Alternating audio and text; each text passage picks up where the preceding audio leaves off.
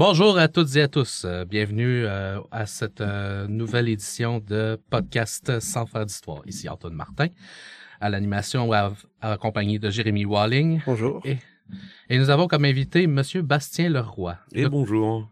De quoi aurais-tu envie de nous parler aujourd'hui? Ben déjà, je vous remercie grandement pour l'invitation. Ça me fait plaisir que vous me fassiez confiance pour pour parler de mon sujet de maîtrise.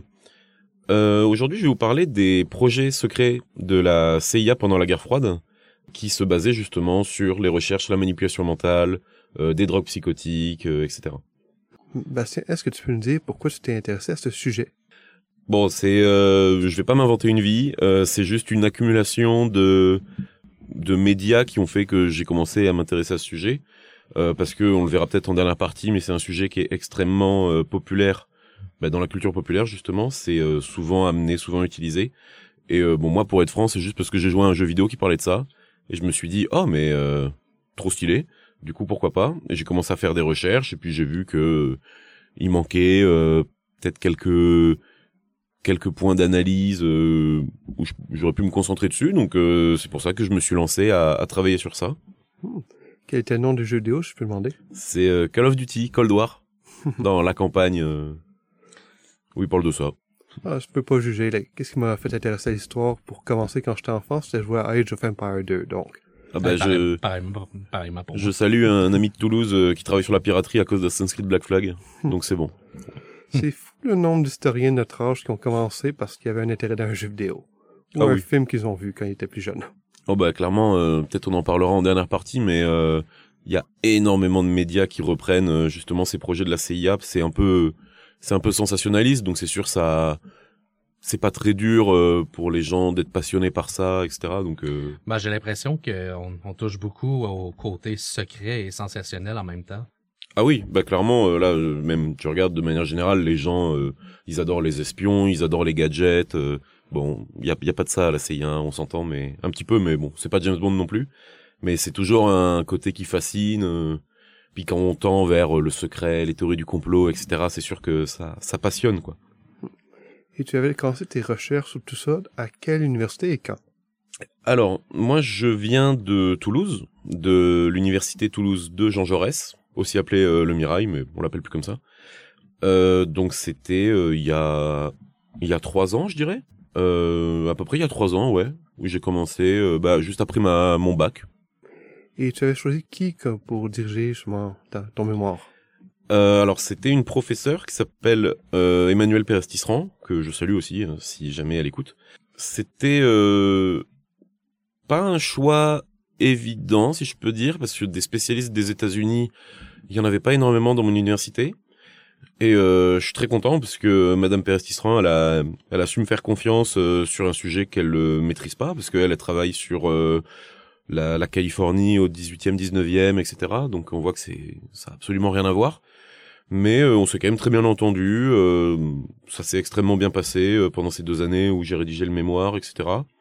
j'ai bénéficié de très bons conseils, donc donc ça s'est très bien passé, ouais. Ah, c'est bon. C'est vrai qu'en histoire, quand on cherche un directeur, autant à la, au doctorat qu'à la maîtrise, trouver un expert de son sujet à l'université qui est proche de où ce qu'on habite peut parfois être un défi. C'est ouais, c'est pas évident. Oui. Excellent. Mais pourquoi es-tu à Montréal aujourd'hui? Alors, euh, j'ai fait ma deuxième année de maîtrise en échange à l'université de Montréal. Donc c'est-à-dire que je suis venu, j'ai suivi les cours, euh, etc. Parce que euh, déjà j'allais avoir accès à une plus grosse bibliographie. Donc il y a euh, beaucoup de livres qui parlaient euh, de la manipulation mentale, de l'émergence des drogues psychotiques, de l'histoire de la CIA en elle-même, chose qu'il n'y avait pas forcément aux bibliothèques de Toulouse. Hein. Et euh, tout simplement, on y reviendra parce que à Montréal, il y a eu de nombreuses expériences qui ont été financées par la CIA, et donc ça m'a permis d'un petit peu aller voir, etc. Puis même d'un point de vue purement personnel, changer de continent, rencontrer de nouvelles personnes, avoir des différentes analyses, etc. Moi, je le vois avec les séminaires auxquels j'ai assisté pendant cette année, ils m'ont beaucoup influencé dans ma réflexion euh, sur euh, quelques sujets. Peut-être je reviendrai plus tard, mais euh, c'était quand même une sacrée expérience. Là, je suis de retour pour faire un doctorat que Monsieur Karl Bouchard. Et donc bon là j'en suis à, à, mes tout débuts donc c'est pour ça que là je vais plutôt parler de mon sujet de maîtrise mais mais voilà donc on va voir comment ça se passe C'est quand même étonnant qu'il y ait eu euh, des relents de la CIA à Montréal, ici en, au Canada, plutôt qu'aux États-Unis. Ben c'est, j'en parlerai après, mais c'est vrai que les projets, ils sont devenus de plus en plus tentaculaires au fil des années. Parce qu'en fait, en même temps que monter la paranoïa américaine pendant la guerre froide, ils se sont dit, ben, on doit lutter contre les soviétiques par tous les moyens possibles, donc on va investir euh, énormément de personnel, énormément d'argent, et donc euh, c'est exponentiel l'importance de ces projets, l'influence de ces projets dans le monde. Ça va y avoir même une influence à Cuba, euh, au Congo, ça peut, enfin, même en France, il y a eu quelques trucs. euh, Il y a la portée de ces programmes, elle est, euh, bah, elle est démentielle. Sur cette excellente introduction au sujet, on va prendre une légère pause avant de vraiment sauter dans le vif du sujet, justement. Donc, à bientôt.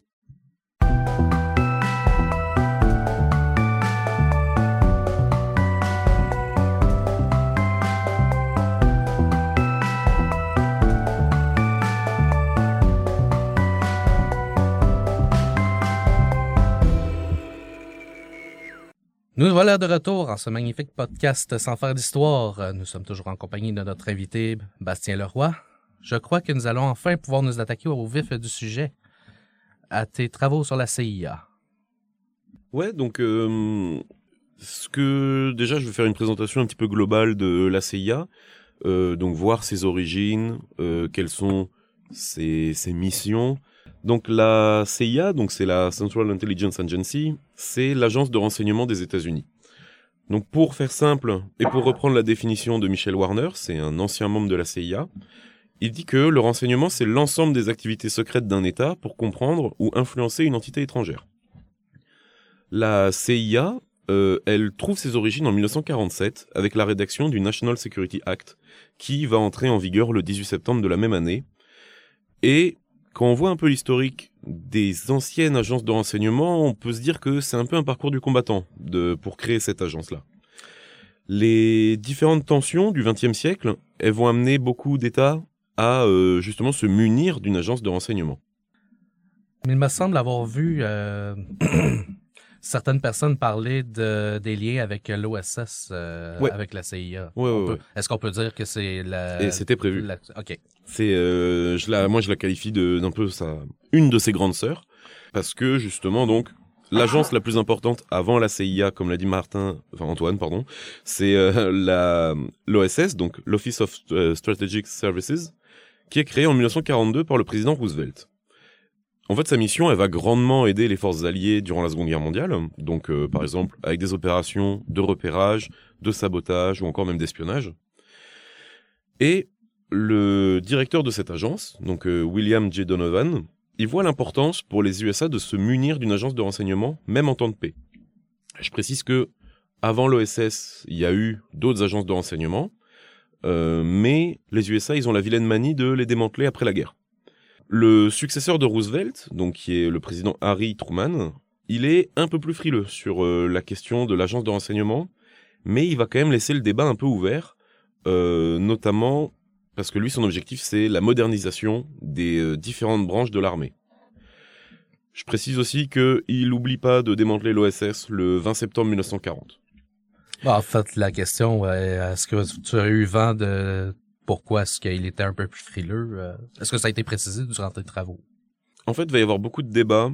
On peut qualifier un manque d'ambition, plus qu'évident. On va le voir avec, la prochaine agence de renseignement qui est la SIG. Mais en fait, il va y avoir beaucoup de débats sur euh, est-ce que on en a vraiment besoin? Est-ce que euh, quels fonds on peut allouer? Plein de petites questions qui va se poser. Même l'un des grands débats qu'il va y avoir au Congrès, c'est est-ce que créer une agence de renseignement en temps de paix, ça peut créer une sorte de Gestapo américaine C'est vraiment ce qu'on s'est demandé euh, comme question, d'a- d'avoir un peu une élite militaire qui est un peu au-dessus des lois, comme on le verra euh, tout à l'heure. Mais euh, de manière générale, oui, Truman, il était quand même assez frileux. Oui, c'est quand même assez particulier d'un point de vue moderne parce qu'on a l'image des États-Unis qui sont aujourd'hui une superpuissance, mais on peut imaginer les États-Unis des années 30, 40, après la Grande Répression, les années d'isolationnisme, qui n'ont pas encore vraiment les ambitions qu'on reconnaît comme naturelles pour les États-Unis d'aujourd'hui. Donc c'est vraiment un État américain très différent qui n'a pas les mêmes priorités que l'État américain d'aujourd'hui. Ah oui, totalement, oui. Bah, c'est pour ça que, ben, j'enfonce des portes ouvertes, mais c'est vrai qu'en tant qu'historien, il faut toujours se mettre dans le contexte historique qu'on étudie euh, pour euh, comprendre un petit peu pourquoi certaines personnes réfléchissaient comme ça, etc.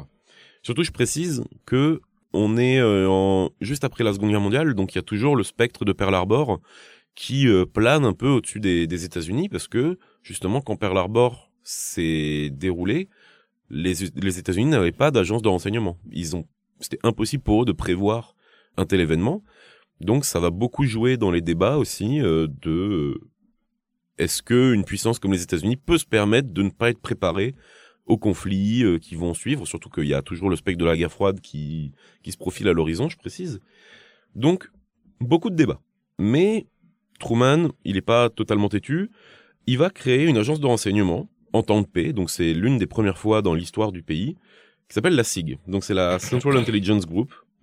Mais on voit le manque d'ambition de Truman parce que cette agence, elle va uniquement euh, se, avoir pour mission de collecter les informations.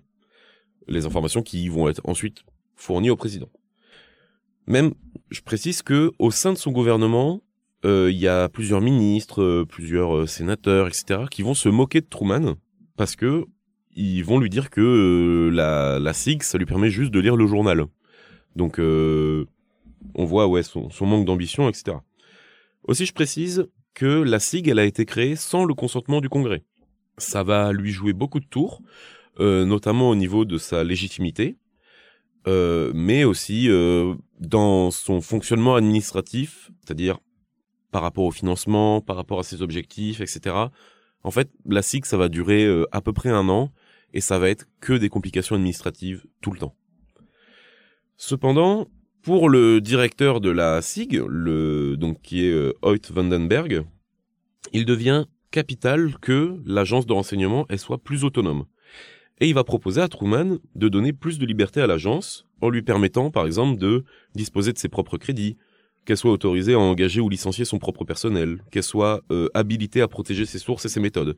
Donc ça c'est vraiment euh, la base de la CIA qu'on va voir tout à l'heure. Et au même moment que Vandenberg euh, fournit ses, conseils à Truman, la Maison Blanche veut réorganiser les différents services militaires afin d'être plus efficace. Donc cette volonté de changement ainsi que les nombreuses propositions, ça amène à la création d'un projet de loi pour le Congrès en 1947 qui est le National Security Act. Cela, comme je l'ai dit, va susciter encore de nombreux débats, mais la CIA voit finalement le jour en 1947. Ce qui est un petit peu compliqué au sein de mon historiographie, c'est que il y a un débat au sein des historiens qui est de savoir si la CIA a été créée pour effectivement réorganiser toutes les branches militaires ou si ça a été créé en raison de la guerre froide qui se profile. Parce que je précise, par exemple, le 9 février 1946, il y a Staline qui fait un discours où il montre justement l'incompatibilité du communisme et du capitalisme. Le 5 mars, il y a Churchill qui prononce un discours où il emploie le terme de rideau de fer. Moi, dans mon mémoire, j'ai mis l'hypothèse que je, je prends pas parti pour euh, tes historiens, tes historiens, etc. J'ai mis une hypothèse que justement chaque parti, donc que ce soit la Maison Blanche, euh, le directeur de la de, de l'agence de renseignement, euh, le, le, Congrès, etc. Ils ont tous, ils trouvent tous leur compte pour des raisons différentes. Ce serait pas une combinaison de différents facteurs? Ouais, on peut dire que c'est ça. Bah, c'est juste que tout simplement le directeur de l'agence, il avait euh, telles envies. En contrepartie, la Maison Blanche, ils avaient telles envies, etc. Et en fait, tout se connecte pour créer la CIA. Moi, j'ai mis l'hypothèse que la Maison Blanche, leur objectif, c'était de réduire les coûts de la communauté de renseignement et de certains postes gouvernementaux qui pourraient faire doublon, et donc, de manière générale, mieux organiser les branches armées. Je pense que les membres du Congrès, ils souhaitaient mettre en place une agence de renseignement efficace pour la sécurité nationale, parce que c'est, comme j'ai dit, hein, toujours le spectre de Pearl Harbor, etc.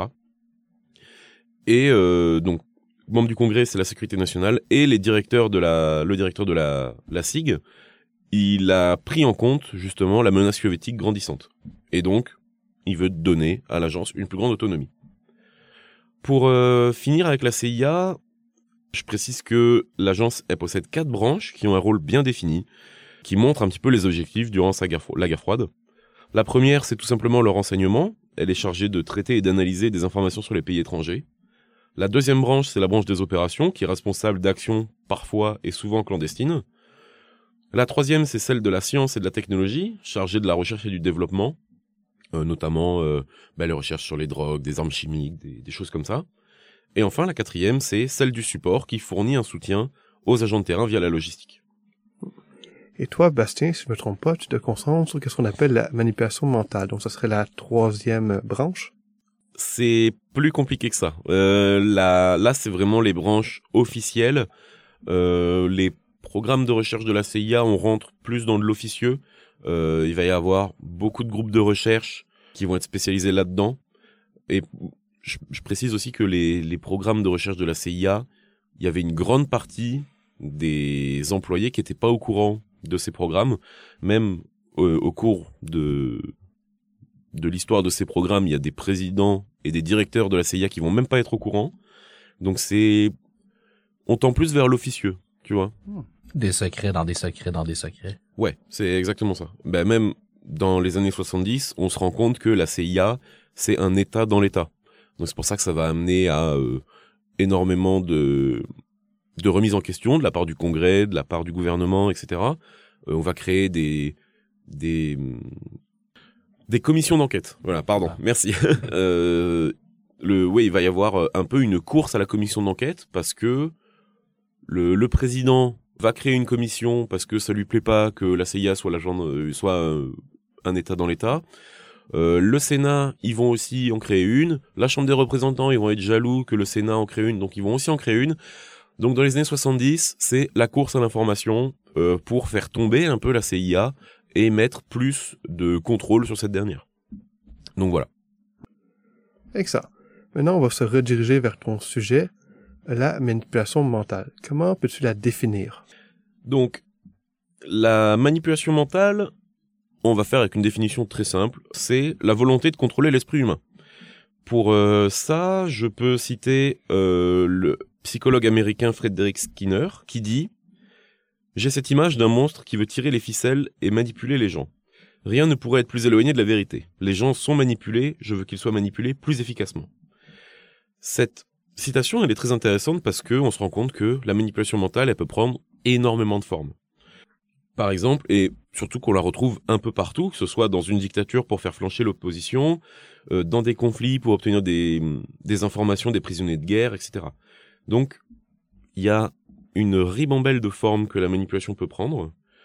À, la, Euh, lim- à la limite, euh, même les publicités peuvent euh, être une forme de Ouais. manipulation dans- si on se fie à cette définition. Ouais, ouais, bah justement, euh, j'allais y venir après. La publicité, on peut, je, ce sera plus simple. Je vais faire une liste un petit peu de toutes les formes de la manipulation mentale qui existent, et on verra. Après, on va faire un petit jeu. On va voir dans quelle forme la publicité peut rentrer dans ces différentes manipulations mentales. La première, euh, qui va beaucoup nous servir pour parler des techniques euh, de manipulation soviétique, c'est l'endoctrinement, ou euh, on le voit dans le mot, le but final c'est d'inculquer une doctrine. Il en existe deux types, comme le montre le philosophe Olivier Roboul, de type sectaire, où on s'attaque aux croyances des personnes pour les remplacer par d'autres, et de type conformiste, où on va appuyer les croyances déjà existantes. En tout, il existe euh, 13 formes d'endoctrinement, donc euh, je vais pas faire une liste de courses, euh, je vais en citer quelques-unes. Euh, mais par exemple, on peut falsifier les faits pour étayer sa doctrine, imposer la croyance par la violence, n'enseigner les faits que en faveur de sa doctrine, ou enseigner avec l'argument d'autorité. Il n'est pas rare de confondre l'endoctrinement avec d'autres formes de manipulation mentale, comme par exemple la propagande. La propagande, en fait, elle s'adresse aux masses pour obtenir une action immédiate et à court terme, comme par exemple voter, acheter, manifester, etc. En opposition, l'endoctrinement, elle va viser avant tout la croyance et s'adresser à un nombre restreint d'individus sur le long terme. Par exemple, un exemple tout à fait concret, euh, pour bien comprendre la différence, faire voter pour tel parti, c'est de la propagande, inculquer les valeurs du parti, c'est de l'endoctrinement. Fait que la propagande serait pas un, un peu un outil que se sert l'endoctrinement?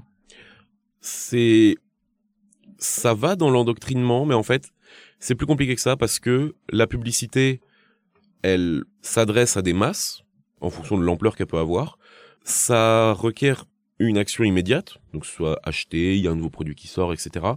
Mais en fait, dans le fait que la publicité elle soit concurrentielle, c'est-à-dire il y a plein de publicités qui vont rentrer en, collision, ça laisse le choix aux personnes. Donc, est-ce qu'on est vraiment dans l'endoctrinement? Je pense qu'on peut plus se rapprocher d'une petite forme de propagande, mais euh, ça reste quand même... Euh, on, on, est entre, entre l'endoctrinement et la propagande, si je peux dire. La prochaine forme de manipulation mentale, qui est, très connue aussi, euh, c'est le conditionnement, qui fait référence à un changement de comportement après l'exposition à des conditions particulières de l'environnement. Donc là, par exemple, on peut citer euh, l'expérience de Pavlov avec les chiens ou l'expérience du petit Albert. Donc pour ceux qui savent pas, Pavlov, c'était un scientifique euh, russe du XXe siècle qui a fait une expérience sur un chien et il s'est rendu compte que lors de quand arrivait l'heure du repas, le chien commençait à saliver et en fait, il a essayé de voir si un élément déclencheur pouvait faire saliver le chien. L'élément de la cloche, j'imagine. Exactement. Donc je m'explique.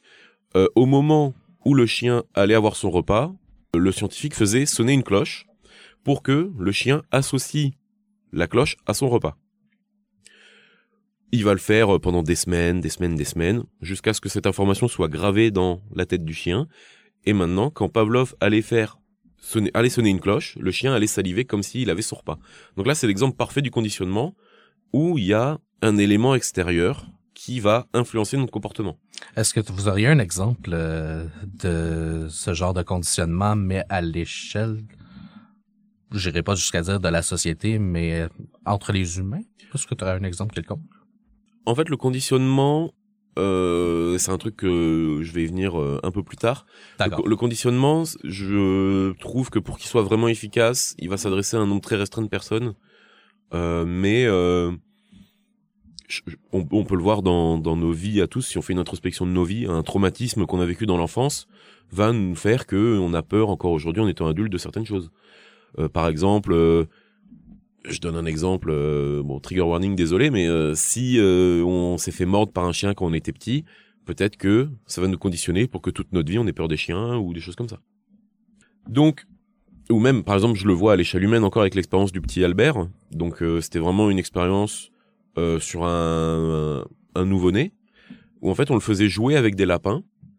donc voilà, il était très heureux, il s'amusait et au bout d'un moment, on euh, faisait retentir un bruit assourdissant qui terrifiait l'enfant. Donc il était en pleurs, etc. Et on, a fait ça plusieurs fois. Et après, juste euh, l'enfant, à la simple vue du lapin, il savait qu'il allait avoir peur. Là où avant il jouait avec eux, il leur faisait des câlins, etc. Il savait qu'il allait avoir peur, donc il a été conditionné pour avoir peur des lapins dès son plus jeune âge.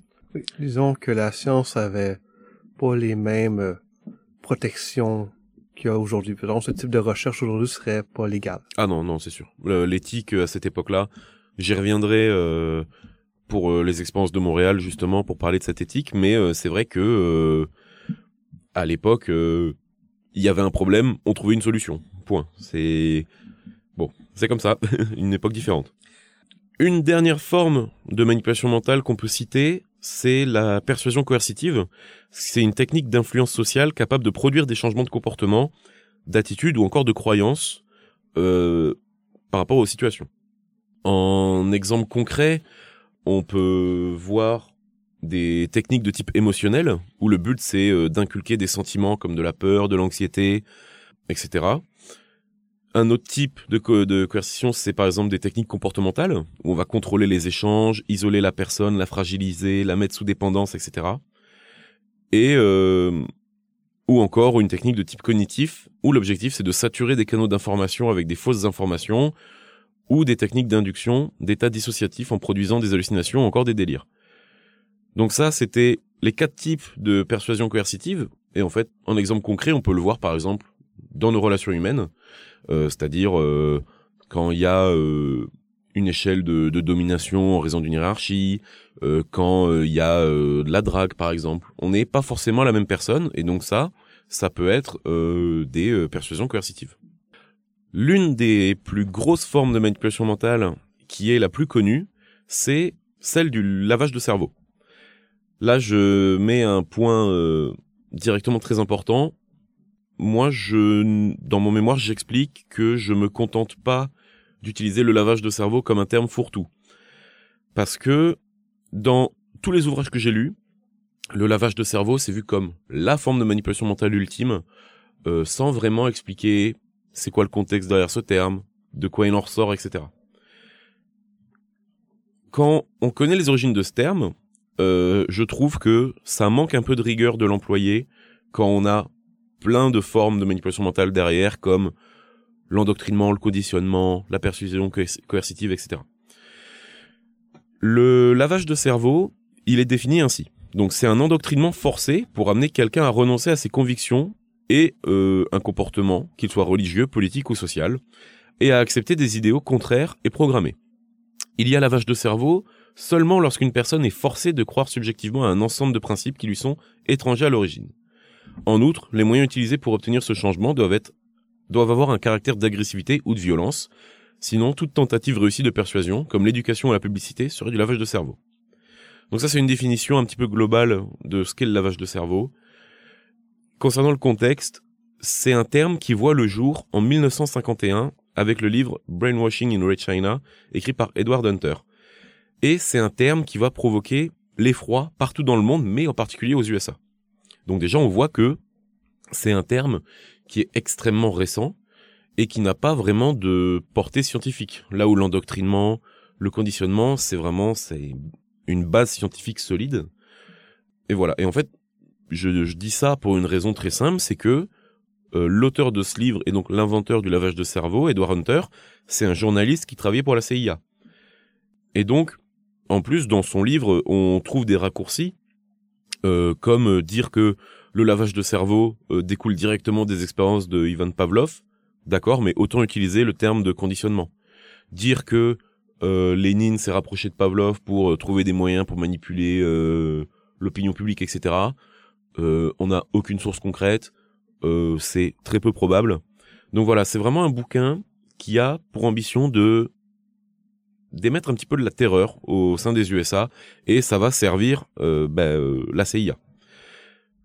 Surtout que ce terme, il va prendre une ampleur phénoménale sans pour autant que les gens ne le comprennent vraiment. Ce qui va alimenter la paranoïa. On a peur de d'un terme qu'on ne connaît pas.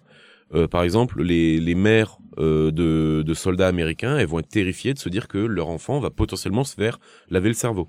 Bah, c'est vrai que c'est un terme qui enflamme l'imagination et pas et comme vous l'avez mentionné, pas dans le bon sens. Non, c'est sûr. Mais même, encore aujourd'hui, euh, c'est un terme qui est pas forcément rassurant.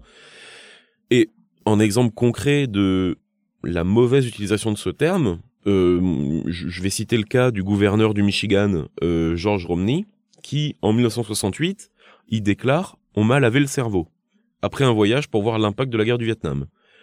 En fait, par cette déclaration, il voulait montrer qu'il avait été délibérément mal informé par la propagande optimiste du gouvernement sur le déroulement de cette guerre.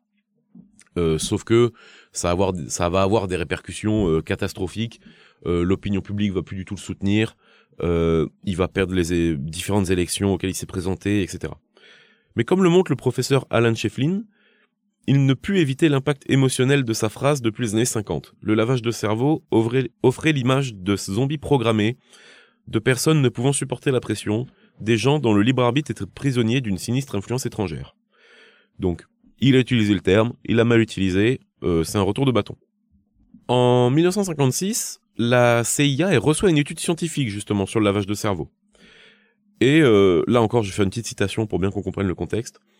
Euh, on va citer le, enfin je vais citer le psychologue Edgar Schein qui dit parce que notre lutte, lutte contre le monde communiste est en partie un combat idéologique, nous avons besoin de termes nouveaux pour les armes idéologiques et spécifiquement le lavage de cerveau. Ensuite, parce que les communistes chinois ont réussi à stabiliser le conflit coréen et à obtenir des aveux de guerre bactériologiques et autres comportements de collaboration de leurs prisonniers de guerre américains, nous devons trouver quelqu'un ou quelque chose sur qui faire porter le blâme. Donc, encore une fois, ça souligne que le lavage de cerveau, c'est un terme qu'on a créé euh, de toutes pièces justement pour faire flancher l'opinion américaine. Le réel problème de ce terme, c'est que on va le qualifier pour parler de différentes techniques de manipulation mentale sans réellement les comprendre et sans comprendre la différence qu'il y a. J'ai bien souligné les différences qu'il y avait entre la propagande, l'endoctrinement, le conditionnement. Là, le lavage de cerveau, c'est un terme fourre-tout où, quand on sait pas quoi dire, on va l'utiliser. Moi, je trouve que c'est un raccourci, euh, surtout dans des méthodes très concrètes du lavage de cerveau, où on va penser aux électrochocs, à la, à la lobotomie, pardon, euh, à la privation sensorielle, etc. On va penser que c'est du lavage de cerveau, euh, mais si on regarde l'effet et l'histoire de ces méthodes, ça colle absolument pas. Donc c'était le petit gros aparté pour expliquer que je trouve que le lavage de cerveau, c'est pas un terme qui est très rigoureux à employer. Ah oui, il y a des termes comme ça qui prennent tellement d'ampleur qu'on l'utilise un peu pour n'importe quoi et ça n'a plus de réelle signification finale. Non, c'est ça. Excellent. Donc Antoine, est-ce que tu vas poursuivre avec la prochaine question? Ben, en fait, c'est pour entrer dans le, le- en- davantage euh, dans le dans le trou du lapin, dans in the rabbit hole, comme on pourrait dire. Quel type de projets euh, sont lancés par la CIA de la- lors de la guerre froide sur le sujet de la manipulation mentale? Ben- Si on veut rentrer plus profondément dans ton sujet. Ah là, on est, on est en plein dedans là. Alors, on a vu effectivement la création de la CIA, la définition de la manipulation mentale, etc. On va faire encore un petit peu de contexte historique pour bien comprendre les tenants et les aboutissants. Euh, c'est quand même ça l'histoire, euh, j'y reviendrai plus tard, mais le contexte a son importance. Le 25, ju- le 25 avril 1949, il y a le professeur d'université Irving L. Janis, euh, travaillant pour le projet RAND, donc c'est un organisme chargé de conseiller l'armée américaine, qui va fournir un rapport qui s'intitule Est-ce que les pays du Cominform utilisent des techniques d'hypnose pour obtenir des aveux lors de procès publics? C'est l'un des premiers et l'un des plus gros impacts euh, sur la paranoïa américaine, parce que justement, que ce soit le gouvernement, la CIA, ils vont se dire waouh, ils sont capables de ça, il faut absolument qu'on s'en protège d'abord et qu'on fasse mieux ensuite. Dans ce rapport, on peut y lire que le but de ce mémorandum est d'explorer l'hypothèse générale selon laquelle les Russes ont développé et utilisent maintenant certaines formes d'hypnose, éventuellement en conjonction avec des drogues et d'autres traitements, comme technique pour obtenir des aveux de personnes qui, sous des formes ordinaires de contraintes, ne seraient pas susceptibles de se conformer aux demandes de rétractation publique. C'est euh, cette phrase, elle explique tout simplement ce qui s'est passé avec le cardinal hongrois Joseph Mainzetti, où euh, justement euh, c'était un opposant au régime communiste. Euh, il s'est fait enfermer et lors de son procès public, il apparaît totalement désorienté et il semble avoir, euh, il semble avouer des crimes qu'il n'a pas commis. Janis, dans la dernière partie du mémorandum, il va conseiller de recruter des psychologues pour en apprendre plus sur l'hypnose, essayer d'interroger d'anciens prisonniers soviétiques ou euh, trouver des méthodes pour s'en protéger. Ça, c'est le premier rapport justement qui va lancer euh, la création des projets de la CIA. Un autre rapport qui va convaincre le gouvernement et la CIA, c'est celui d'un officier de la Chemical Corps, euh, Wilson Green, qui va insister sur la nécessité de faire des recherches sur les drogues, comme la scopolamine, la mescaline, le LSD, etc., afin de les utiliser comme, enfin, contre des populations ennemies. Pour Green, le, il voyait qu'il y avait une nouvelle forme de guerre qui qui arrivait, et que les États-Unis pourraient jouer un rôle très important dans cette dernière. Là, il parle de guerre bactériologique. Tous ces arguments-là, ça va convaincre la CIA de euh, lancer des programmes de recherche, donc dès 1949, et ça va durer jusque dans les années 70. On dénombre quatre grands programmes. Euh, donc le premier, Bluebird, de 1949 à 1951. Après Artichoke, de 1951 à 1953. MK Ultra, de 1953 à 1963. Donc là, c'est le, le programme le plus connu, le plus important, qui a le plus d'influence. Et le dernier, MK Search, de 1963 à 1972. Comme je l'ai dit, ces programmes de recherche, vont être de plus en plus extrêmes au fil des années, à mesure que la paranoïa grandit. Donc, comme j'ai dit, le paroxysme étant euh, MK Ultra. Euh, J'aimerais faire un aparté parce que lorsqu'on parle ben, de la paranoïa américaine euh, lors de la guerre froide, il y a un nom qui me revient beaucoup, c'est celui-là de McCar Merca- McCarthy. McCarthy, ouais. Et euh, ben, en fait, j'aimerais savoir, est-ce qu'il y a eu une quelconque euh, implication avec euh, auprès de la CIA? Euh, alors, donc pour rappel, McCarthy, c'était un sénateur dans les années 50. Je crois. Ben, on est en, on est Ouais, en on, plein est, dans on le- est en plein dedans. Qui euh, va vraiment faire ce qu'on appelle la chasse aux sorcières. Donc, c'est-à-dire que ce soit au sein du gouvernement, au sein du Congrès, au sein même de la CIA, il va vraiment euh, tout faire pour euh, trouver des communistes euh, et donc bah, les punir hein, entre grosses guillemets, donc les enfermer, les interroger. Enfin ça c'est dans sa tête c'est c'est le summum de la paranoïa si je peux dire. J'ai pas vu de relation directe entre McCarthy et la CIA. J'ai déjà lu que le sénateur embêtait un peu la CIA euh, parce que bah il était tellement parano qu'il pensait que même les agents de la CIA étaient communistes. Euh, on le verra. C'est un peu compliqué d'affirmer ça. Euh, mais euh, j'ai pas vu de relation très claire entre les deux. Cependant, il va jouer un très gros rôle dans cette paranoïa américaine, justement, où on se dit les communistes sont partout, nos proches peuvent être des communistes, euh, le gouvernement peut être communiste. Et en fait, la propagande fait son fait son boulot euh, de se dire que euh, chez les communistes, les soviétiques, c'est des dictatures, on n'a pas de libre arbitre, etc. Donc ça va énormément jouer, oui, et ça va convaincre la CIA de lancer ses programmes pour justement s'en protéger, se protéger des différentes manipulations. Du vent dans les voiles dans les programmes dont tu vas nous parler. Voilà, exactement. oui. Fais de la partie. Bonne transition, cela dit. Le là, je vais faire une petite euh, liste, enfin une petite liste. Je vais expliquer comment ces programmes ils vont évoluer, comment ils s'organisaient, euh, etc. Et quels étaient leurs buts euh, justement. Donc le premier, comme je l'ai dit, euh, le, le projet Bluebird, donc qui s'appelle comme ça parce que on pense que l'objectif c'était de faire chanter les, priso- les prisonniers comme des oiseaux. Bon, ils sont inspirés à la CIA. Euh, il va essentiellement se concentrer sur des méthodes d'interrogation. Pour cela, on va créer des équipes de trois personnes spécialisées justement dans les méthodes d'interrogation et euh, ils vont utiliser des drogues, de l'hypnose, des détecteurs de mensonges, etc. Les membres d'une équipe, ils sont tout le temps composés euh, des mêmes spécialistes entre guillemets. Il va y avoir un technicien, un expert en hypnose ou en détecteur de mensonges et un psychiatre. Euh, il faut environ six mois pour mettre une équipe au point, donc c'est quand même assez long. Il faut savoir aussi qu'il y a des couvertures qui sont fournies aux docteurs qui travaillent pour la CIA. Donc c'était vraiment euh, des docteurs euh, comme genre, un médecin de famille par exemple, qui a été contacté par la CIA pour travailler euh, sur ces méthodes d'interrogation. Et donc on va fournir une couverture pour pas qu'il se fasse euh, Grillé. Ouais, grillé, merci, je cherchais le mot, j'avais que le nom en anglais. Et il faut savoir que le budget annuel de ce projet, il est de 65 515 dollars. Pour l'époque, c'est quand même un beau programme. Euh, mais on verra, c'est rien par rapport à MK Ultra.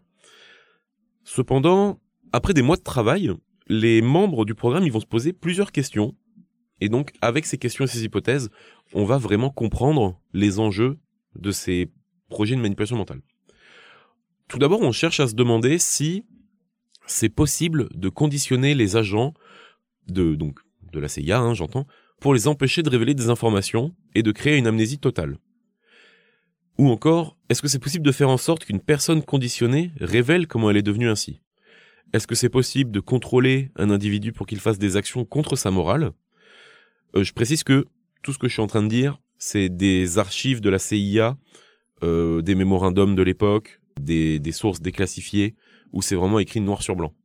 D'ailleurs, il y a certains points qui sont quand même étonnamment précis, euh, comme par exemple, pouvons-nous faire en sorte qu'un sujet, en l'espace d'une heure ou deux, soit contrôlé pour qu'il crache un avion ou fasse dérailler un train C'est quand même très précis comme euh, requête.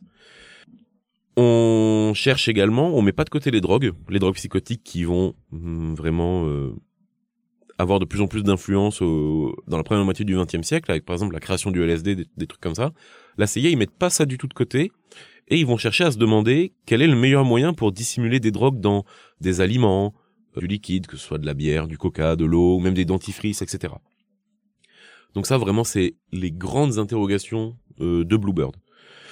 Cependant, pour Alan Dulles, euh, le responsable du projet, qui va ensuite devenir l'un des directeurs les plus euh, importants de la CIA, je précise, c'est lui qui se fait euh, limoger par Kennedy après la baie des cochons, il trouve que le projet Bluebird, il progresse pas assez vite. En fait, il y a une petite pression par le contexte géopolitique qui renforce encore une fois la paranoïa américaine, parce qu'il y a la guerre de Corée, les tensions avec Berlin, etc. Donc pour Dulles, le- les résultats ne sont pas là, ça ne progresse pas assez vite. Il faut trouver un moyen pour euh, prendre de l'avance euh, justement sur euh, les communistes. Pour ce faire, le 13 juillet 1951, Alan Dulles y recrute Sidney Gottlieb, qui est, si je peux dire, l'antagoniste principal de notre histoire. C'est un scientifique qui va devenir le superviseur des recherches sur le contrôle mental. C'est vraiment l'un des acteurs les plus importants. Le 20 août de la même année, donc 1951, Bluebird devient le projet Artichoke. Bon, il y a des théories qui disent que euh, l'artichaut c'était le légume préféré de Gottlieb. Bon, pourquoi pas. Ce programme, il reprend le fonctionnement de Bluebird, mais il va plus se concentrer sur les drogues. Euh, on va faire beaucoup plus de recherches sur ces dernières, on va encore plus réfléchir à comment bien les administrer, comment créer un sérum de vérité, etc. D'ailleurs, euh, Gottlieb, il a tellement envie que ça marche qu'il va pas hésiter à mettre un petit peu de LSD dans le café de ses collègues. Ça, c'est une histoire qui est un petit peu connue. J'en avais déjà parlé, mais euh, il y avait un mémorandum qui tournait euh, vers 1952-53 qui disait de surtout pas goûter le ponche de Noël. Bon, je vous laisse deviner pourquoi. Cependant, Gottlieb, il est encore face à un mur parce que ses recherches, elles ne portent pas leurs fruits.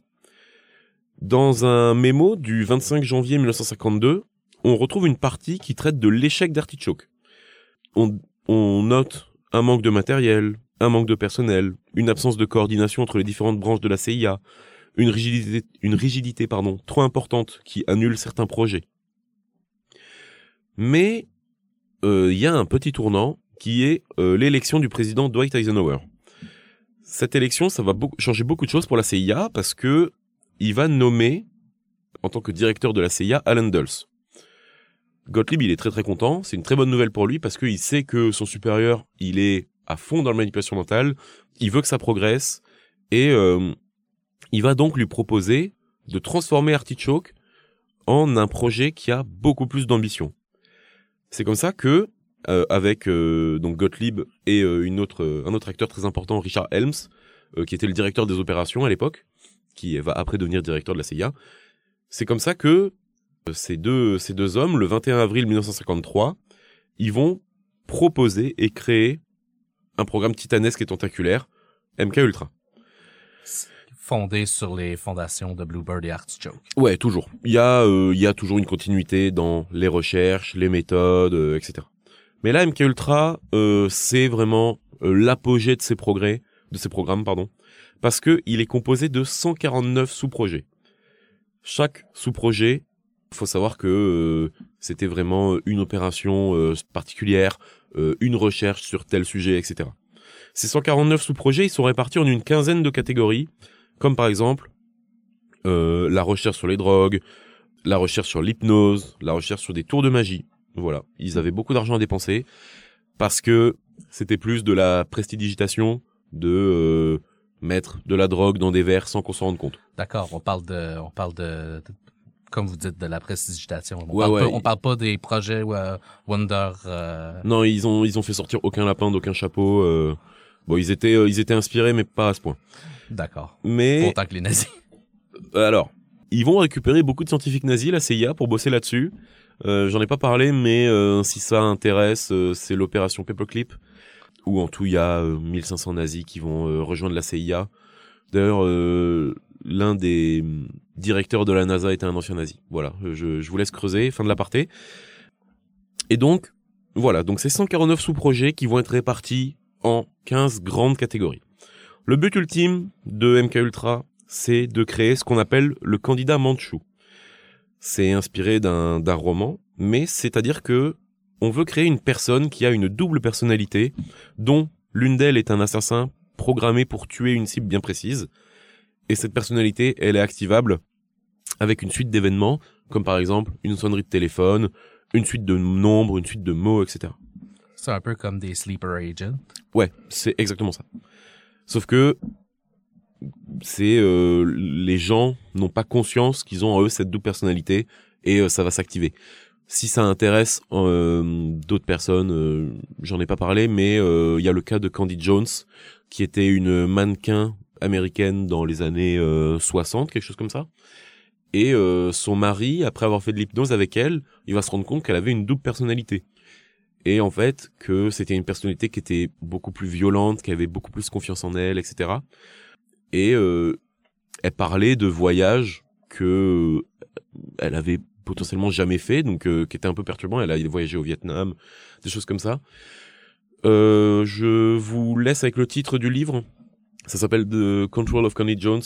C'est assez intéressant, mais petit conseil, euh, prenez toujours du recul sur ce qui s'est passé, parce que le problème de l'histoire orale avec ce sujet, c'est que il y a le temps qui passe, il y a hum, y a des traumatismes qui font que peut-être L'émotion. exactement, Euh, des traumatismes qui font que les informations sont peut-être erronées. Voilà, euh, je vous laisse avec ce livre, mais toujours prenez énormément de recul sur ça. C'est un sujet sensationnaliste qui est en proie aux théories du complot. Donc voilà, euh, petit petit aparté.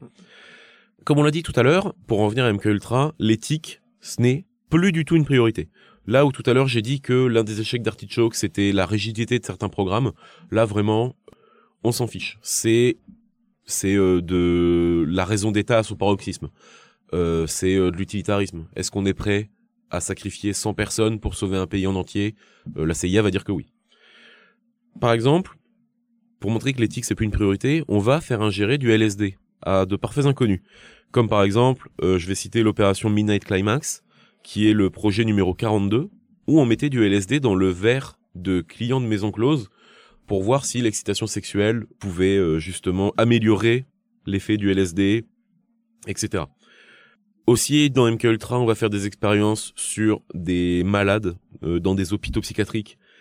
Euh, on va essayer d'assassiner des leaders politiques comme Fidel Castro ou euh, Patrice Lumumba au Congo, au Congo, pardon, etc.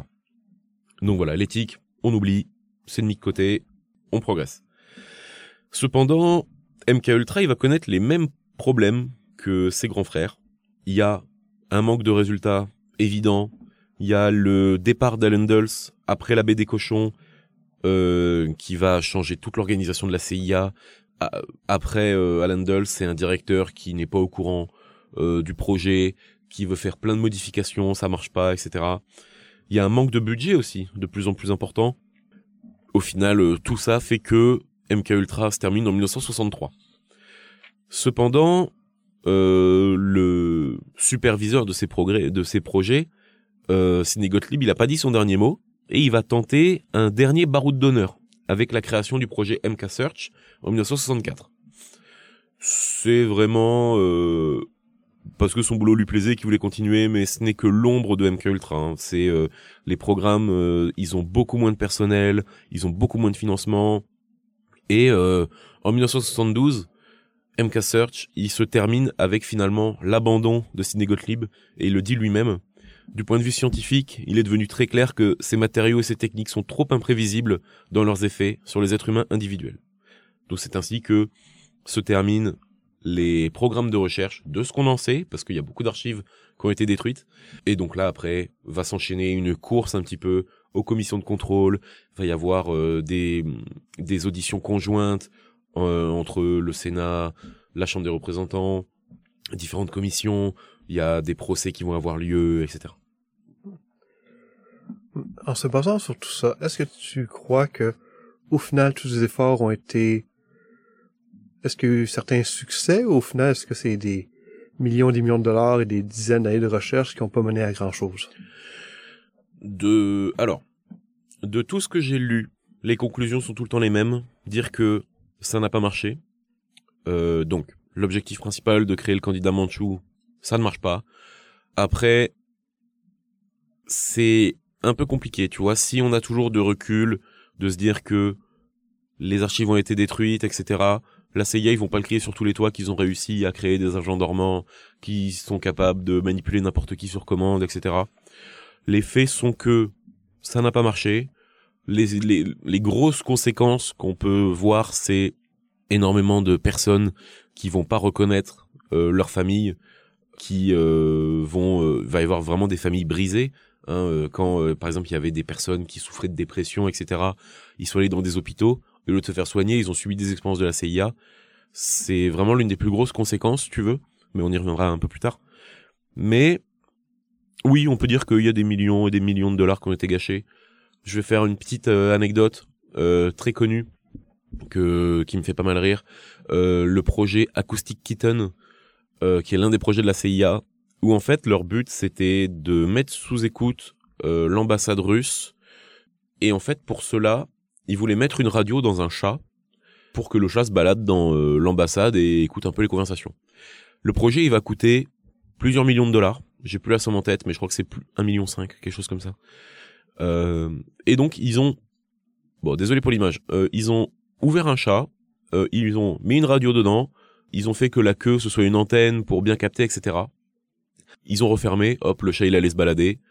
Problème, quand le chat il avait faim, euh, il allait pas à l'ambassade, du coup il se baladait un peu. Ça a énervé les gens de la CIA, donc ils ont enlevé une partie du cerveau qui gère la faim. Enfin bon voilà, ils ont passé tellement de temps pour juste créer un chat en radio. Le projet est fini, ça a duré des mois, ça a coûté des millions de dollars. Le chat, il est prêt, il va vers l'ambassade, il traverse la rue, il se fait écraser par un taxi.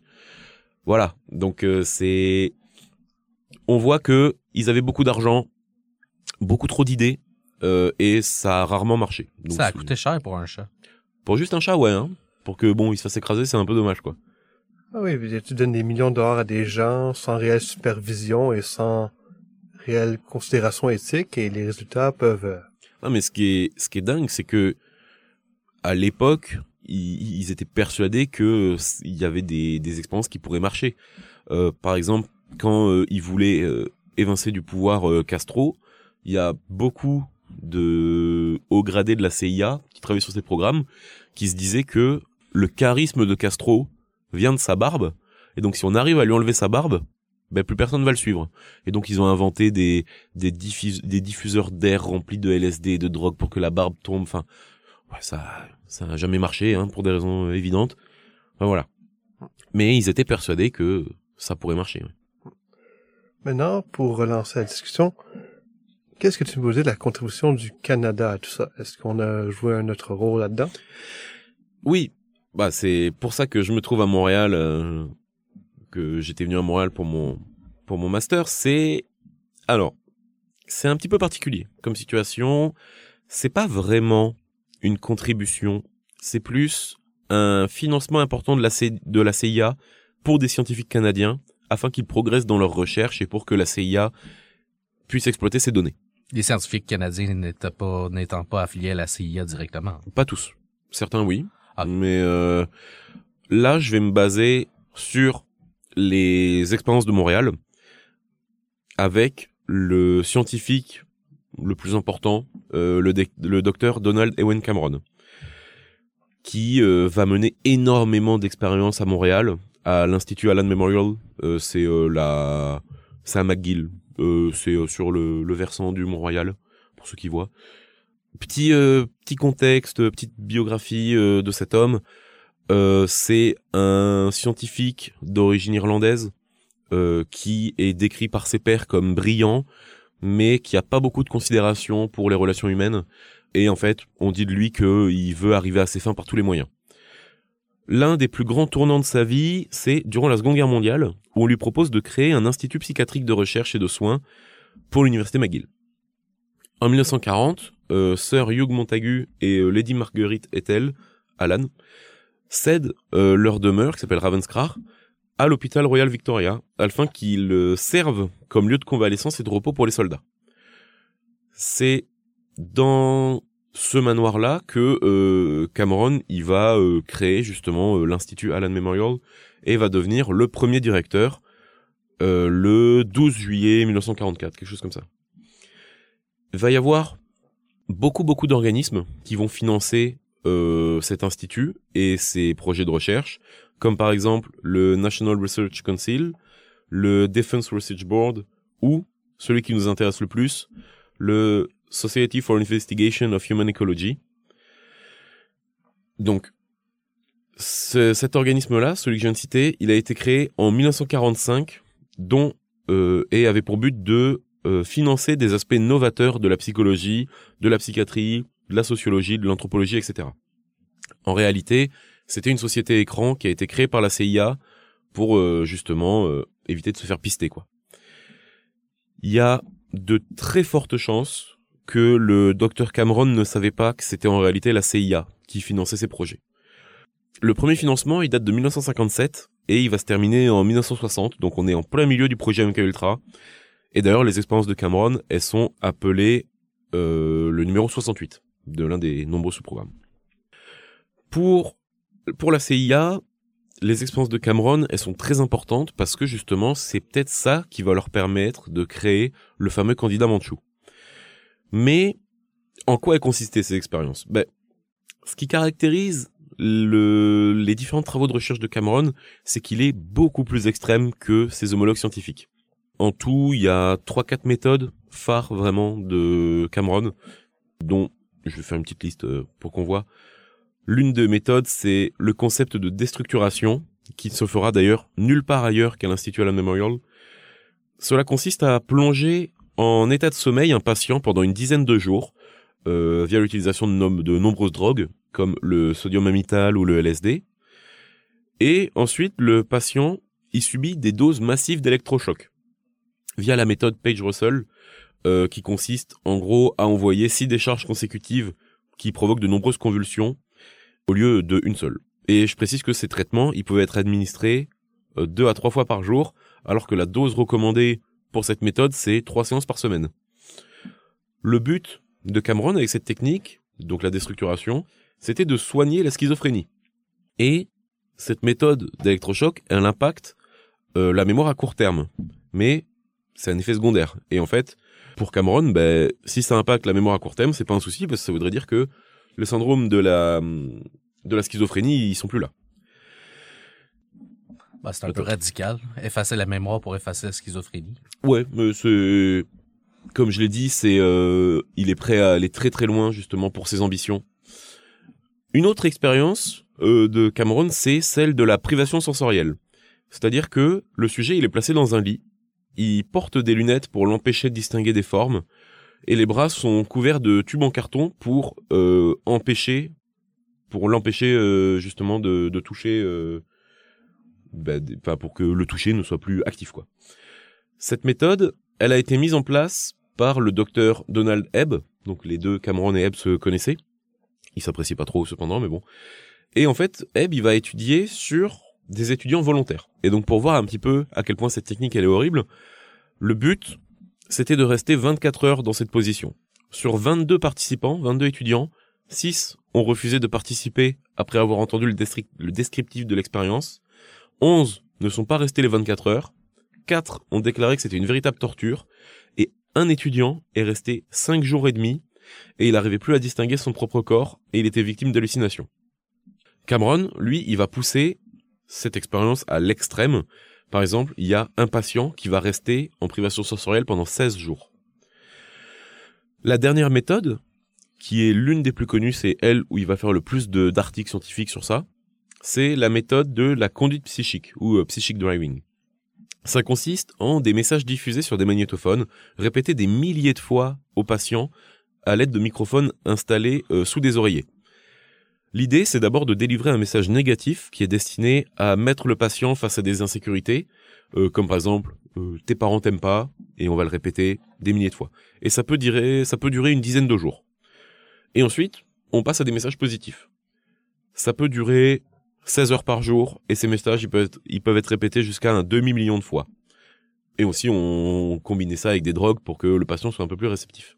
Donc voilà, c'était vraiment les, les grandes technique qu'il y a eu à l'Institut Allen Memorial et donc évidemment euh, la CIA euh, sous couvert de euh, de leur société écran, ils vont envoyer des agents pour vérifier si tout se passe bien, si ils avaient besoin d'autres choses, si le financement était suffisant, etc. Donc il y a quand même un la CIA sont quand même très intéressés par les travaux de Cameron à Montréal. Maintenant qu'on a une image beaucoup plus concrète de ce qui se passait aux États-Unis et au Canada, est-ce que tu peux nous donner un peu de contexte en comparant un peu tout ça avec ce qui se passait du côté soviétique? Ouais. Euh, alors, le problème, c'est que autant du côté américain, on a accès aux sources déclassifiées, mais du côté soviétique et même communiste en général, les archives pour parler justement de ces recherches, euh, de potentiels programmes de manipulation mentale, etc., c'est euh, c'est très compliqué à obtenir. Je pourrais pas te dire précisément si les communistes ont, euh, ont travaillé sur des programmes d'une telle envergure comme la CIA, mais on retrouve quand même euh, des techniques de manipulation mentale. Euh, D'ailleurs, ici, on va plutôt se référer au terme d'endoctrinement pour les soviétiques. Euh, moi, j'ai mis, ouais, en gros, j'ai mis l'hypothèse que l'endoctrinement, c'est du côté soviétique, parce que on s'adresse à une plus grosse masse, on veut convertir les gens à l'idéologie communiste, etc. Là où du côté euh, américain, on va plus travailler sur le conditionnement, avec le candidat Manchou, justement, où on conditionne une personne, par exemple, on veut activer sa deuxième personnalité avec un élément extérieur, une sonnerie de téléphone, et pour que la personnalité ressorte. C'est la définition du conditionnement qu'on a vu tout à l'heure. Ou quelque chose de plus classique comme une cloche. Ouais. Bah, ou n'importe quoi, hein, ça c'est... Ils étaient très inspirés euh, pour les, pour les déclencheurs. Mais, il y a des méthodes de manipulation qui sont sorties dans des études, etc. En fait, les méthodes de manipulation mentale communistes, elles prennent, euh, c'est huit points très précis à faire dans l'ordre. Tout d'abord, on va isoler la victime. C'est-à-dire qu'on va priver la personne des soutiens et des liens sociaux qui lui donneraient la capacité de résister. On veut développer chez la victime une inquiétude intense à propos d'elle-même et euh, la rendre dépendante de l'autorité. Ça, un exemple très concret.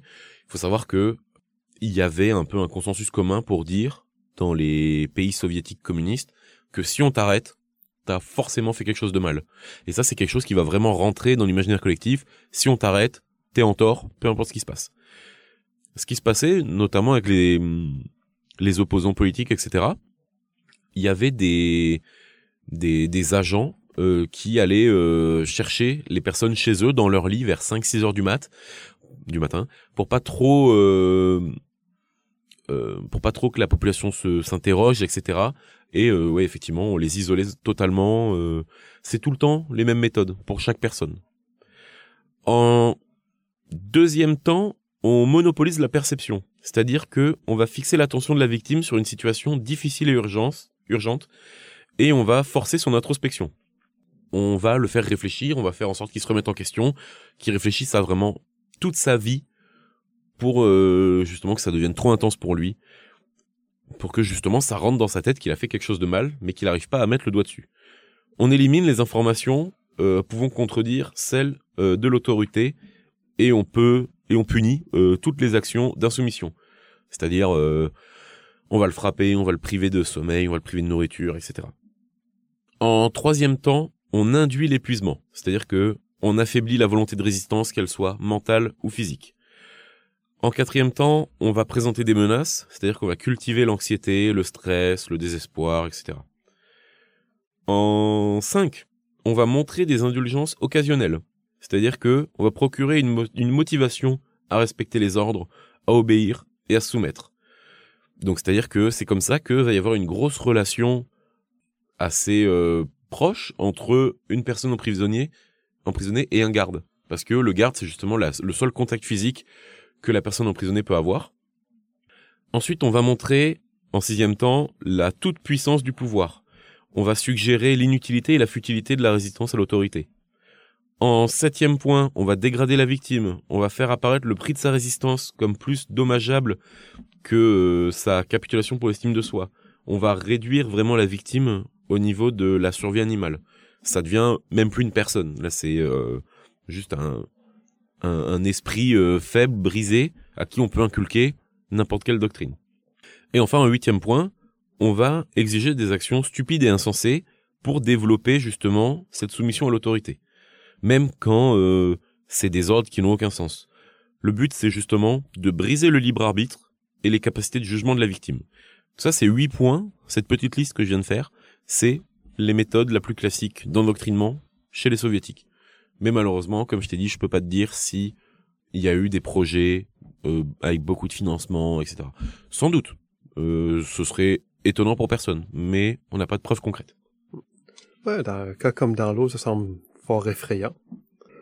Mais justement, ça va nous ouvrir la voie pour la troisième section de notre discussion sur l'actualité.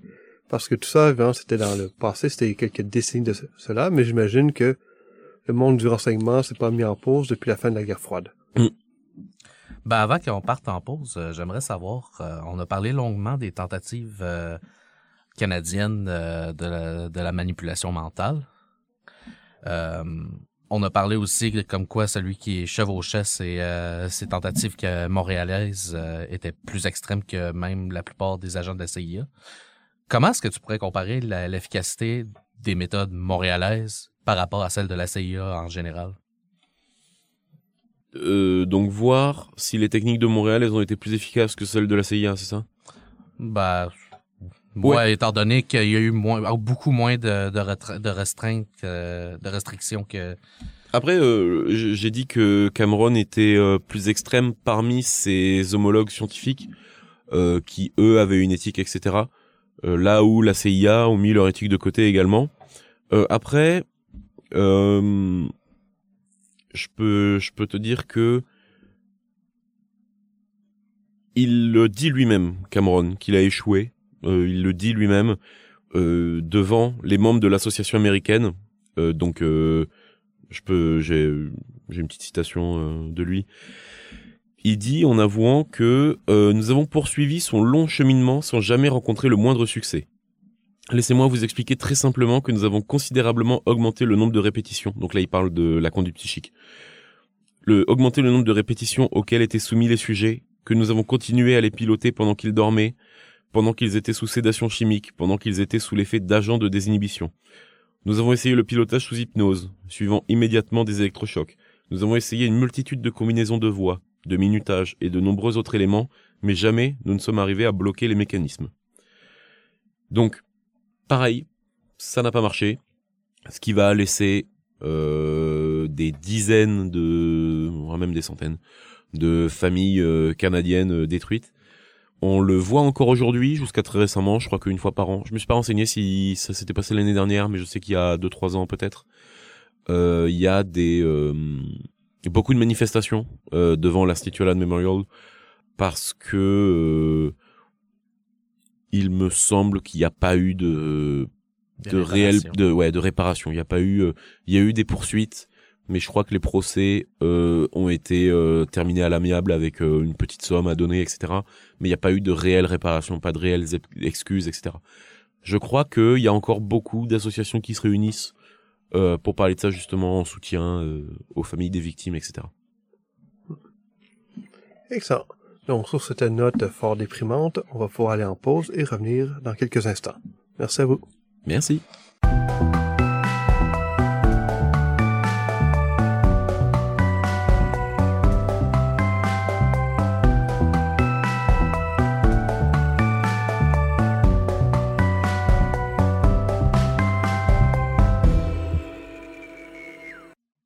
Et nous voici de retour à cette troisième euh, et non la moindre der- dernière partie. Vous êtes toujours en compagnie d'Antoine Martin et de Jérémy Walling à l'animation. Nous sommes toujours en compagnie de l'invité Bastien Leroy sur ses recherches sur la manipulation mentale dans le cadre de la CIA. Mais avant euh, qu'on entame cette euh, troisième partie, qui, qui serait tout bonnement l'héritage de ces recherches, aimerais-tu nous parler un peu de ton angle d'approche sur euh, tes recherches? Comment sont tes sources globalement? Ouais, euh, mon angle d'approche, euh, j'entends qu'il est un petit peu, bon, je vais pas dire ambitieux, c'est pas le terme, mais en gros, dans mon historiographie, il y a beaucoup de journalistes qui ont fait des travaux sur la CIA et je trouvais justement que ça manquait d'une certaine rigueur scientifique. Moi, en gros, l'un des fils rouges de mon mémoire, c'est vraiment de faire une dichotomie entre le travail d'un journaliste et le travail d'un historien. Euh, souvent, euh, les journalistes, ils vont dénoncer les actions de la CIA hum, et euh, les historiens vont plus parler du contexte, etc. Euh, moi, dans mon mémoire, pour parler d'un sujet aussi euh, grave, je ne peux pas me permettre d'apporter un jugement de valeur, euh, tout simplement parce que je suis personne pour le faire, et analyser des choses qui sont passées il y a 50, 60 ans avec ma vision d'aujourd'hui, euh, je trouve que ça n'a pas forcément de sens. On peut, euh, par exemple, reprendre euh, les expériences de Montréal, ou si on analyse ça d'un pragmatisme assez froid, dénoncer les expériences de Cameron, c'est assez à nuancer, parce qu'il y a quand même à prendre en compte énormément de facteurs. Il faut qu'on arrive à critiquer l'allouement de financement par divers organismes gouvernementaux. Euh, faut aussi dénoncer le manque de contrôle euh, qu'il y avait de ces mêmes organismes, le manque d'un comité éthique, etc. On peut aussi difficilement euh, critiquer les infirmiers de l'institut, car ils étaient persuadés de faire le bien et de tout tenter pour soigner les malades. Il y a beaucoup beaucoup de témoignages qui affirment cela. Cameron lui aussi, hein, il va jamais remettre en doute son éthique, car il, il, tente de trouver des solutions pour les maux de la psychiatrie, et il le dit lui-même, qu'il dit quiconque avait vu des malades croupissant dans leurs excréments au fond d'un hôpital pour aliéner ne pouvait s'objecter même des électrochocs à répétition. C'est euh, donc en fait ce, pragmatisme froid et cette distance, elle est nécessaire dans euh, ce sujet-là. C'est un travail très dur parce que bah, dans mes archives, des choses comme ça, euh, j'ai lu des choses pas forcément amusantes, vous vous en doutez. Et en fait, je trouve que la solution de facilité serait de dénoncer des boucs émissaires mais en réalité, il y a un engrenage qui est bien plus important. Et en fait, l'histoire, il est, l'historien, il est régulièrement confronté à ça. Euh, et donc, il nous faut parfois ce pragmatisme à toute épreuve. Et là, je vais, je vais montrer pourquoi mes, séminaires de morale m'ont été très utiles. Je vais citer l'un des professeurs euh, de, du département d'histoire qui travaille sur. Euh, enfin, moi, mon cours c'était historiographie des études autochtones. Donc, vous vous reconnaîtrez, je vous salue. un jour, il avait dit que on n'a pas besoin de montrer euh, ce qui s'est passé dans les pensionnats autochtones, euh, que ce soit les différents abus, les choses comme ça. Euh, on a on n'a pas huit ans, on en a conscience que c'est pas bien. On n'a pas besoin de nous l'expliquer. Mais ce qu'on a besoin, c'est d'expliquer pourquoi, pourquoi ça s'est passé comme ça, pourquoi tout ce contexte, etc. Et donc c'est pour ça que l'un de mes angles d'approche aussi, c'est l'utilisation de la philosophie. Je fais communiquer l'histoire et la philosophie entre eux, où j'explique justement la raison d'État, le conséquentialisme, l'utilitarisme, qui peuvent expliquer justement les problématiques et les réflexions de la CIA. Ou pareil, c'est c'est euh, la raison d'État, on va le retrouver après les attentats du, du 11 septembre, où justement euh, la torture, euh, les méthodes d'interrogation, etc., c'est de la raison d'État parce que la sauvegarde de l'État prime sur l'éthique, les, les, les, valeurs humaines, etc. Donc c'est un constat qui est assez froid, très pragmatique, mais je considère que l'historien doit être confronté à ça.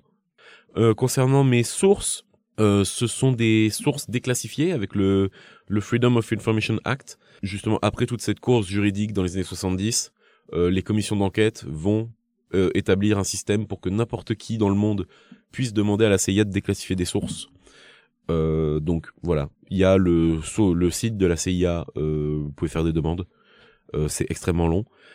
Il y a aussi des rapports d'audition du Congrès, des articles scientifiques, par exemple, j'ai beaucoup lu sur les recherches de Cameron grâce à des articles scientifiques, etc. Donc c'est plein, plein de sources qui communiquent entre elles. Euh, voilà, c'était euh, euh, un peu difficile à trouver parfois, mais bon. Excellent. Donc, qu'est-ce que tu peux me dire sur l'héritage justement de toutes ces recherches sur la manifestation mentale dans notre perception de la CIA encore aujourd'hui? Ben, moi, comme je l'ai expliqué au début de, de, notre entretien, ce qui m'a poussé à étudier ces projets de la CIA, c'était un jeu vidéo.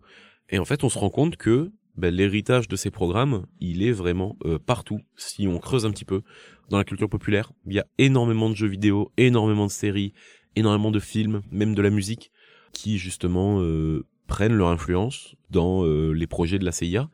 En jeu vidéo, on peut citer les Call of Duty Black Ops, où toute la campagne, c'est autour d'un agent dormant justement euh, d'un candidat manchou qui se fait activer par la suite de nombres.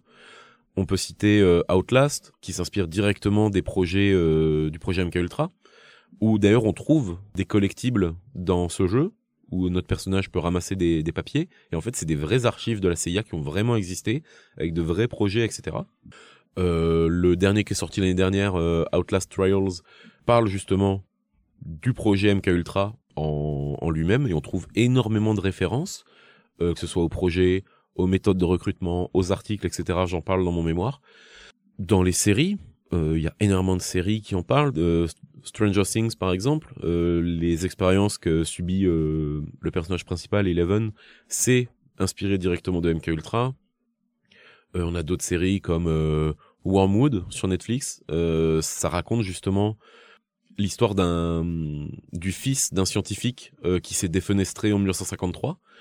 Euh, donc euh, c'est le docteur Olson qui s'est défenestré et son fils va passer sa vie à faire une enquête pour comprendre ce qui s'est passé, est-ce qu'il s'est fait assassiner, etc.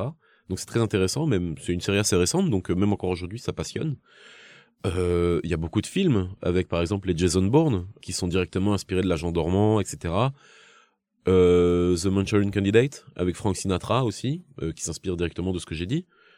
Plein de littérature, même plein de dans la musique. Euh, Il y a par exemple Muse, euh, ils reprennent justement euh, le titre MK Ultra qui parle justement de la manipulation, des choses comme ça. Dans leur pochette d'album, on peut trouver euh, des références aux archives, etc. Donc c'est encore extrêmement présent, sans qu'on s'en rende compte hein, que derrière il y ait ce contexte aussi affreux de torture, d'expérience, etc. Donc voilà, c'est encore extrêmement présent aujourd'hui. Et je trouve ça vraiment intéressant que ce soit encore aussi présent dans la culture populaire parce que, comme tu l'as mentionné précédemment, toutes ces idées de lavage de cerveau, d'endoctrinement, d'agents dormants, 90% du temps et plus, ça fonctionnait absolument pas. Donc, Mm. c'est vraiment quelque chose qui a été imagé et qui demeure dans notre esprit collectif, mais qui est pas tant basé sur une réalité parce que tout ce qui a été essayé a souvent échoué. Ben c'est ça, c'est c'est ce qu'on en, on, en- on en parlait tout à l'heure, c'est euh, la portée sensationnaliste de ce sujet fait que ça intéresse énormément de personnes. Euh, L'un des problèmes de mon historiographie, c'est que justement, il y en a beaucoup qui tendent vers des euh, théories du complot. Euh, moi, je me suis pas intéressé à ça pour des raisons évidentes. Mais oui, ça n'a pas marché, mais on est quand même fasciné. Par exemple, imaginez un agent de la CIA qui fait des galipettes comme James Bond. Non, ça n'existe pas. Mais ça ça passionne quand même. Non, c'est c'est très présent quand même. Et en bâtissant sur ça, qu'est-ce que tu peux me dire sur la principale, ben, les principales différences entre notre perception de la CIA et la réalité? Comme euh, comme je l'ai dit, euh, c'est vrai que pour nous la CIA, c'est euh, on n'a pas conscience, je pense, de toutes les horreurs qu'ils ont fait. Déjà, le, projet MK Ultra tend de plus en plus à être connu, euh, mais c'est vrai que notre perception, euh, c'est vraiment euh, l'agent de la CIA qui va sur le terrain, euh, qui est en costume, euh, qui fait ses trucs et tout. Euh, non, on est bien bien loin de la réalité. On a, en fait, je trouve qu'on n'a pas conscience des objectifs de la CIA qui justement prônent tout le temps la raison d'État. Comme je l'ai dit, c'est un terme qui revient souvent dans mon mémoire, mais genre après la Seconde Guerre mondiale, recruter 1500 nazis pour euh, récupérer leurs recherches et éviter que ce soit les soviétiques qui les ont, c'est assez gros parce que justement euh, la CIA ils ont compris que les nazis c'était plus leurs ennemis, maintenant les ennemis ça allait être les soviétiques etc. On n'a pas conscience de ça et euh, je trouve dans l'imaginaire collectif on est on est loin de la réalité quoi. Donc c'est pour ça que je conseille de se renseigner. Si on se renseigne toujours, avoir du recul sur ce qui s'est passé, surtout si c'est de l'histoire orale, bien vérifier que c'est un historien qui travaille dessus. Parce que moi j'ai lu des j'ai lu des choses euh, faites par des journalistes euh, catastrophiques. Euh, L'auteur se trompait dans les dates, il coupait des sources pour que ça corresponde à ses propos. Il, dit, enfin, il disait n'importe quoi quoi. C'est donc faites très attention, renseignez-vous, surtout sur un sujet comme ça.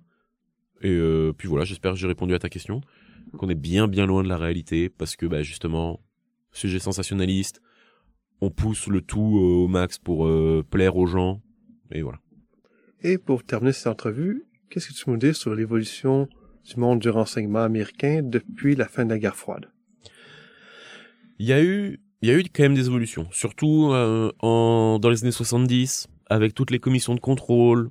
euh, il y a eu des contrôles sur euh, pour le budget, pour l'éthique, pour même le Freedom of Information Act, hein, que n'importe qui peut faire des demandes. Ça a évolué dans le sens où la CIA est moins considérée comme un État dans l'État. Ils font un peu moins ce qu'ils veulent, etc. Mais en même temps, c'est à nuancer parce que il y a eu les tortures après le 11 septembre, il y a eu Guantanamo, euh, il y a eu les différentes tentatives de coup d'État dans euh, dans différents pays. Le Patriot Act. Le? Le Patriot Act, c'est, euh, si je me trompe pas, c'est euh, ça, ça l'a suivi après le 11 septembre et pendant l'invasion de l'Irak. euh, c'est le, le le passage de loi qui a mis sous écoute euh, toute la population. Ah oui, oui, ok. Oui, bah voilà, c'est un, c'est un des grands exemples. Euh, en fait, le truc, c'est que, certes, ça a évolué, mais euh, qu'est-ce qu'on, j'ai envie de dire, qu'est-ce qu'on sait, qu'est-ce qu'on ne sait pas. Euh, parce que vraiment, c'est une suite d'événements improbables qui a fait que on est au courant de MK Ultra, de Bluebird, d'Artichoke, etc. S'ils ont quasiment réussi à cacher ça, qu'est-ce qu'ils ont vraiment réussi à cacher? Qu'est-ce qu'ils ont réussi à détruire comme archive, etc. Donc, le monde du renseignement, forcément, il évolue, il évolue avec son temps. Euh, il y a différents contextes géopolitiques qui changent. Il y a des enjeux qui sont bien différents. Euh, mais on trouve toujours des techniques extrêmes euh, de la CIA. Par exemple, bah là, je vous conseille le film avec Adam Driver qui est The Report, où c'est justement, ça raconte l'histoire de la personne qui a fait beaucoup de recherches pour dénoncer la torture de la CIA après le 11 septembre. Donc ça, c'est passionnant aussi. Euh, très très dur à regarder comme film parce qu'il lésine pas sur les, les, scènes de torture. Donc faites attention, mais euh, mais ça a évolué. Mais est-ce que je peux te dire en bien ou en mal? Euh, Non, c'est toujours des problématiques différentes. la CIA, ils ont toujours ce concept de raison d'État, d'utilitarisme, où le but c'est de défendre la nation, etc. Un thème qui semble être récurrent, c'est celui de la paranoïa. Pendant la guerre froide, il y avait la peur des communistes, et après le 11 septembre, c'est la peur des terroristes. Dans les deux cas, mm c'est utilisé par la CIA pour justifier leurs actions. Ouais, exactement. Bah c'est le c'est le moteur euh, de c'est l'essence même de l'agence, tu vois. C'est comme je l'ai dit, euh, le, le, le, Congrès, ils ont créé la CIA, ils ont été d'accord parce que justement il y avait cette paranoïa de euh, Pearl Harbor. Il y avait la paranoïa du directeur de la, de la SIG qui savait l'expansion du communisme, etc. Et surtout que le problème de la guerre froide, c'est que euh, les deux blocs possèdent l'arme nucléaire, donc c'est impossible de faire un conflit direct. Euh, sinon, euh, ben, ça raye l'humanité de la carte. Donc forcément, la guerre se joue sur d'autres points et sur d'autres plans, et c'est en ça que les agences de renseignement au XXe siècle, elles ont eu un rôle majeur. Et que ça. Sur ce, je crois qu'on va pouvoir conclure l'épisode d'aujourd'hui. Donc, merci d'être à notre écoute. Ici, c'était Jérémy Walling. Antoine Martin. Et notre invité, Bastien Laurent, merci beaucoup. Ben, merci à toi, ça fait un privilège de t'avoir oh. avec nous. Oh, quand même, quand même. Et à nos auditeurs, on vous souhaite une excellente journée. Au revoir. Au revoir. Au revoir.